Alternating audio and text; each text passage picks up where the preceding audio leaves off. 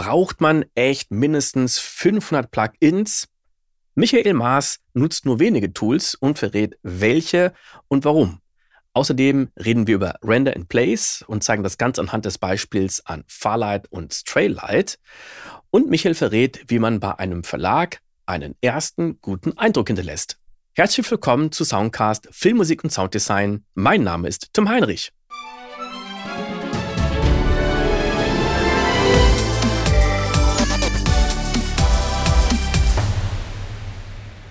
So oft nutze ich Diva gar nicht. Äh, immer nur, wenn es so Richtung analoge Sachen oder Hybrid, Hybrid-Trailer geht, wo halt viele Synths halt mit drin sind. Ne? Hab jetzt auch vor kurzem erst ja. Massive X ähm, entdeckt. Hatte ich ja. alles in diesem Komplettpaket. Ähm, man nutzt halt nicht immer alles. Man nutzt halt die Sachen, wo man weiß, die funktionieren. Und oft hat man gar keine Zeit mehr, neue Sachen auszuprobieren. Jetzt so Richtung Ende des Jahres, November, Dezember, habe ich das ein bisschen mehr, weil die größten Projekte abgeschlossen sind. Habe immer noch ein Album fertig zu machen für Warner bis Ende Dezember, was aber super easy halt für mich eigentlich ist. Mhm. Was ich schon gar nicht mal so dann halt mitzähle als Arbeit. Und ähm, ja, man wird halt gern schon manchmal schon so ein bisschen durchgucken auf seinem PC, was man so noch alles hat, was man noch nutzen könnte. Aber wie es halt so oft ist, man benutzt das, wo man weiß, okay, es macht einen Job und ja. wo man sich halt auch kein Bein mehr dafür bricht. Ne? Das ist lustig, weil du sagst, du hast es nicht oft benutzt. Ich habe das auch nicht so oft benutzt, also Diva. Und dann hatte ich ein Soundset mir gekauft von The Unfinished und das fand ich auf einmal ziemlich modern. Ich fand viele Sounds für Diva irgendwie nicht so modern. Das muss ja auch nicht immer sein. Die allgemeinen so, Presets von, von Diva, ne, die gleich mitkommen, ja. Ja, auch andere, die ich dann irgendwie kaufen konnte, dachte ich so, viele sind so 80er, 90er. Es gibt auch welche, die gehen eher in, in Richtung Haus und so. Und ähm, ich hatte mir schon für Serum einige gekauft, wo ich dachte, oh, die, die sind aber echt, echt cool. Ja, hatte ich auch. Ist mal die Frage, was, ne, es ist ja eine Geschmacksfrage.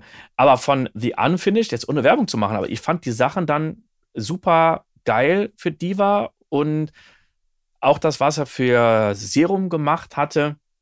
Es gibt ja per se keine schlechten Synthesizer. So, entweder man, man nutzt die einfach falsch oder hat jetzt nicht die, die richtigen Sounds. Ne? Aber ich habe zum Beispiel auch Pigments von Arturia und habe mich noch überhaupt nicht damit beschäftigt. Ich glaube, ich habe es mal in ein, zwei Produktionen eingesetzt, einfach mal zu gucken, was, was gibt es da für Sounds. Aber das war es dann auch, weil ich mit den anderen Sachen einfach schneller bin.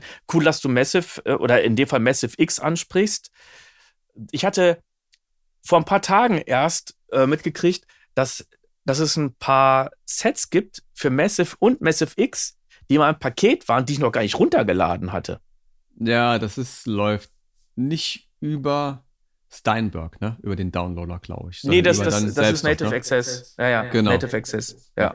Ähm, witzigerweise läuft bei mir nur noch Massive X und das normale Massive läuft irgendwie nicht. Also das läuft bei mir schon, aber ich habe keine Presets drin und habe versucht, die zu finden, sind nicht da, aber im Massive X weil ich benutze dann immer nur eins davon. Ne? Also Massive habe ich ganz bei mir aus dem Template halt raus und Massive X.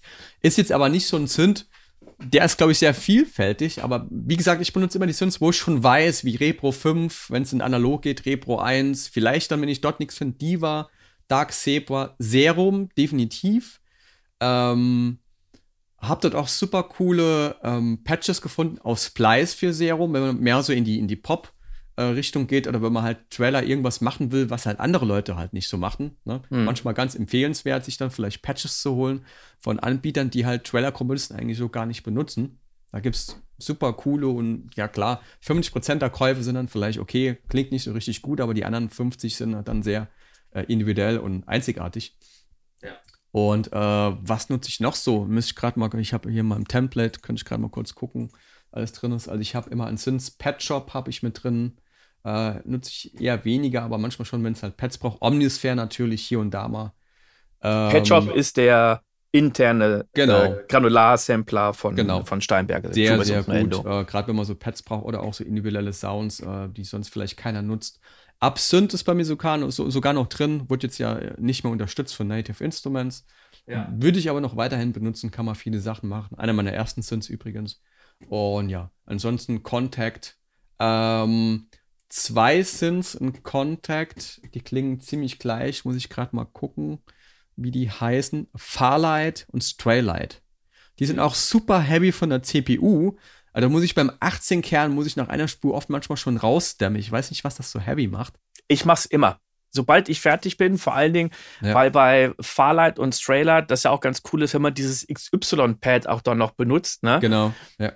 Und ähm, wenn man, wenn man da ein bisschen Bewegung drin hat, ja, dann sagt er schon hier, also äh, ich, ich kann nicht mehr und ich, ich ziehe es immer, immer raus. Das Coole ist ja, dass man die Spur dann einfach mal ähm, deaktivieren kann. Ich, ich gehe jetzt mal rein, dass man es auch noch mal kurz. Ich mache das in Cubase direkt Render in Place.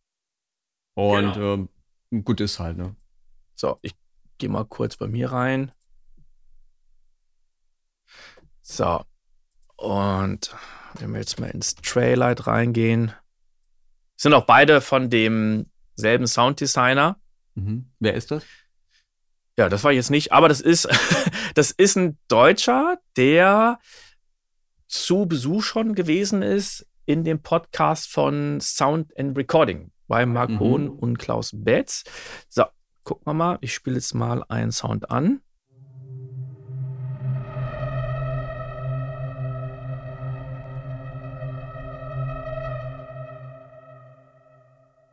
Ach, den konntest, konntest du den eigentlich gerade hören? Ja, ja, habe ich gehört, ja. Okay, ah, super.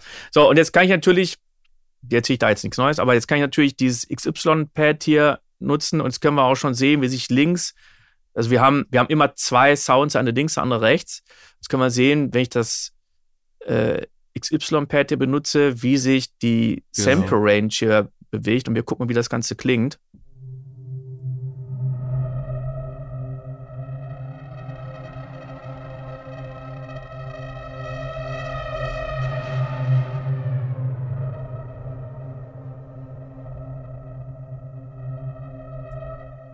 Ja, ich habe jetzt ja noch, das war jetzt nur ein Menü, ich kann ja noch in, in, in Gray ja, reingehen. Schon, schon super gut halt, ne? Also das, äh, da, da, kannst du direkt schon mit Trailer anfangen, mit, mit einem Patch halt so. Als äh, definitiv.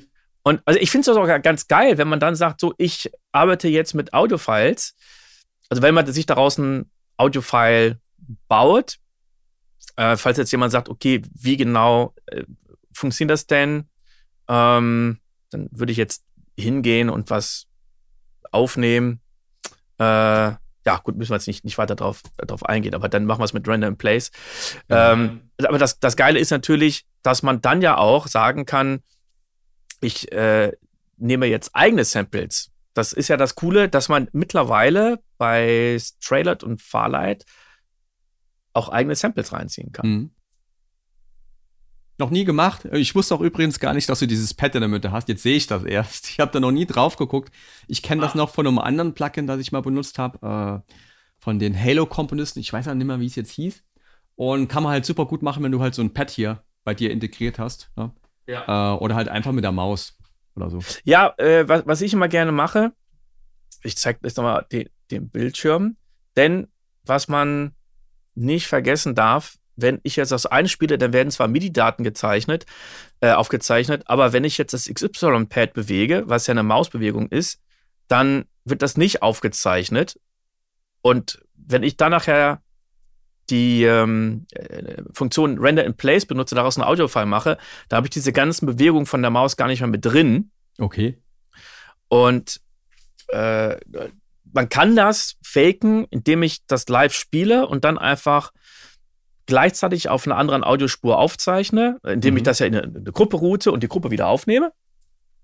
Oder ähm, ich habe bei mir mein äh, Korg Taktil, ich werde zu demnächst auch mal ein Video machen und da habe ich ein XY-Pad und das ist dann echt cool, weil ich jetzt vor mir das Ding stehen habe. Jetzt muss ich mal gucken, wie ich die Controller hier zuweise. Da kann ich nämlich, es ist hier schon Okay, da bist du schon drin. So, jetzt kann ich ja. nämlich, jetzt kann ich nämlich ähm, mit dem XY-Pad MIDI-Daten dann äh, aufzeichnen. Mhm. Spiel es einfach mal.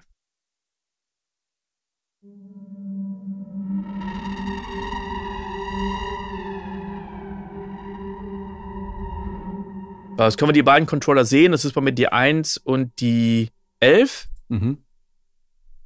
Und das spielt er dann genauso ab, wie du es Und das spielt er dann genauso ja. ab, wenn ich jetzt Render in Place äh, nutze, dann, dann spielt das wirklich genauso ab. Und ähm, ich glaube, du machst dann auch so, da, man kann ja entweder die Spur muten oder was ich oft mache, also die, die, die Originalspur, machen wir jetzt mal schnell Render in Place. Da, äh, ich mache es anders, ich habe ja einen Key Command. Ähm, so, jetzt wird es rausgerechnet. Dann haben wir es hier und jetzt kann ich ja auf die Originalspur gehen und sagen, die soll bitte ausgeschaltet werden. Ich muss mal den Command suchen, weil ich den mittlerweile auch äh, mir. Bei mir ist die Spur schon automatisch gemutet, sobald es gerendert ist, witzigerweise. Also danach. Aber ja, das, das war automatisch so. Genau, das ist, ach, ich habe den falschen Key-Command benutzt. Ähm, was nochmal? Nicht das, sondern zack, hier drauf. So. Und jetzt in, in dem Menü Genau, dann kannst du zum Beispiel auch sagen, die, die Quellspur möchte ich äh, stumm schalten, was, was er jetzt gerade gemacht hat. Ähm, damit aber nicht doch noch eventuell irgendwas an Rechenleistung verbraucht wird, ich bin da manchmal ein bisschen unsicher, wird die Spur von mir direkt deaktiviert. Mhm. Die ganze, zack. Mhm. So. Das, vor allem, wenn ich das Projekt wieder reinlade, da muss er die ganzen Synths nicht reinladen. Ja. Ich habe das bei Cubase bei mir so eingestellt, dass wenn was gemutet ist, auch MIDI, dass es so ja. behandelt wird, als wäre es ausgeschaltet. Ne? Dann nutzt er dort auch keine ja. Rechenleistung mehr.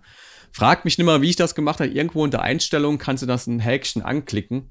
Äh, einmal Setup eingerichtet und dann vergessen halt, ne? Aber so, das habe ich ja. am Anfang von der Einrichtung von, von Cubase 10 oder sowas. Oder 9, ja. glaube ich, gemacht. Mittlerweile sind wir bei 11 und 12 und ja. ja. Also bin da auch nicht so technikaffin. Also ich mache Render in Place, gehe ich oben unter Bearbeiten, Render in Place und ne. Ich weiß, dass es Key-Commands gibt, etc. Nutzt das auch für manche Sachen, aber es gibt ja Leute, die können ja komplett auch das Stemming-System haben, die so bearbeitet, dass die einfach einen Knopf drucken und alles direkt in einer Sekunde rausgestemmt wird, gerade die Gruppenstems. Ich bin da noch so ein bisschen old-fashioned. Ich habe alles in, in Foldern, also in, oh, in, äh, wie nennt sich das? Folder. Ja, einfach in Folder. Äh, ja, ja. Ne? In Gruppen. Nee, Ord Ordner-Tracks. Ordner, genau. Ordner, habe alles in Ordner und dann mache ich den Ordner solo und dort sind dann nur Long-Strings zum Beispiel drin. Oder nur Short-Strings. Oder wird es dann so rausgestammt. Ne? Also macht jeder ein bisschen anders. Kostet ja. ein bisschen mehr Zeit, aber jo. ja. So, jetzt hat jemand gesagt, okay, ich habe Geld investiert, ich habe mir coole Libraries gekauft, ich kann die auch bedienen, was ja wieder ein ganz anderer Aspekt ist, aber äh, da gehen wir jetzt mal nicht näher drauf ein. Und das sind wirklich coole Tracks, die da rauskommen. Wie kommen die jetzt an die richtige Zielperson? Also es gibt, wenn man im Trailer-Bereich arbeiten möchte, sollte man sich halt äh, Verlage halt raussuchen, die das halt anbieten. Und da gibt es explizit Trailer-Libraries, die halt nur Trailer-Musik releasen oder halt Produktionsmusik-Libraries, die auch Trailer-Musik releasen und halt auch andere Produktionsmusik, zum Beispiel Pop-Funk oder so. Und ähm, ich empfehle immer, man kann online super viel recherchieren, wenn man auf die Homepages der Verlage geht. Die haben oft eine Submission-Form für Komponisten. Manche haben auch draufstehen, okay, wir akzeptieren keine neuen Komponisten mehr. Trotzdem akzeptieren sie oft dann doch noch neue Komponisten, also davon nicht abschrecken lassen. Schickt eine sehr kurze E-Mail dorthin. Hi, mein Name ist ABC, ich bin Komponist für Trailermusik. Hier ist meine Playlist.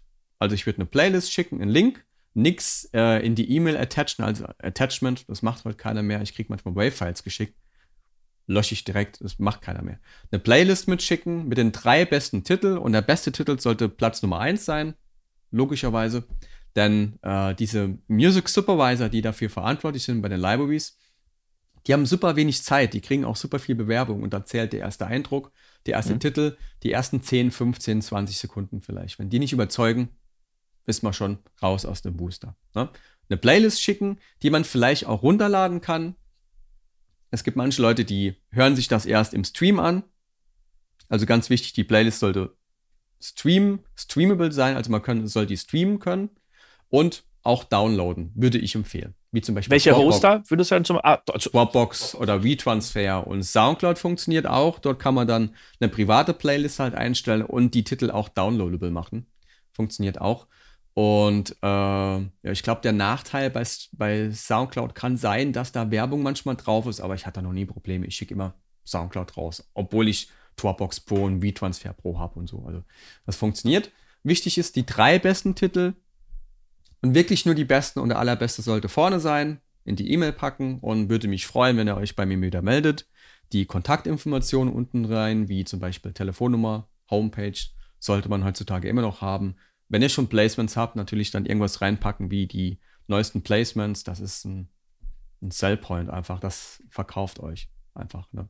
wenn mhm. ihr schon irgendwelche Placements hattet. Denn ein Verlag ist halt auch eine Geldsache. Der möchte Geld verdienen, wenn der sieht, okay, ihr hattet schon Placement, ihr seid schon erfolgreich. Äh, sehen die das ähm, und wollen natürlich auch dann, auch wenn das jetzt hart klingt, mit euch Geld verdienen, aber so ist die Realität. Ne? Das ist nicht nur alles Friede, Freude, Eierkuchen. Und äh, E-Mails sehr kurz halten, ähm, Streamlink reinpacken, der vielleicht auch downloadable ist. Und keine Biografie anheften, das hat keiner Zeit, sich durchzulesen als PDF etc. Ähm, E-Mail kurz, Streamlink rein, Kontaktdaten, Placements. Wenn ihr halt neu angefangen habt, habt ihr noch keine Placements. Aber es gibt auch Verlage, die halt auch mit äh, Anfängern halt auch arbeiten. Genauso mhm. wie es Anfänger im Musikbereich gibt, fortgeschrittene und äh, schon AAA-Komponisten, gibt es da auch äh, Musikverlage, die das dann halt auch so bedienen. Ich war damals 2013 auch Anfänger und habe einen Verlag dann gefunden, der äh, mit mir gearbeitet hat. Und so kann man sich Stück für Stück hocharbeiten. Natürlich sollte man vielleicht als Anfänger nicht direkt die Musik zu Audiomaschinen schicken, die nur live aufnehmen und AAA-Komponisten halt bedienen. Vielleicht ist man so gut, dass es dann halt natürlich auch passt, aber äh, meiner Erfahrung nach sind das so die, die unteren, sind das nur 5% von 100, ne, die das äh, schon direkt so drauf haben. Ja. Und genau, einfach keine Geschichten erzählen, nicht lügen. Die Leute werden das rausfinden und wir haben ein ganz kleines Business. Da weiß jeder direkt Bescheid, äh, was geredet wird. Das war der dritte von acht Teilen. Im vierten Teil geht es um Masse und Qualität.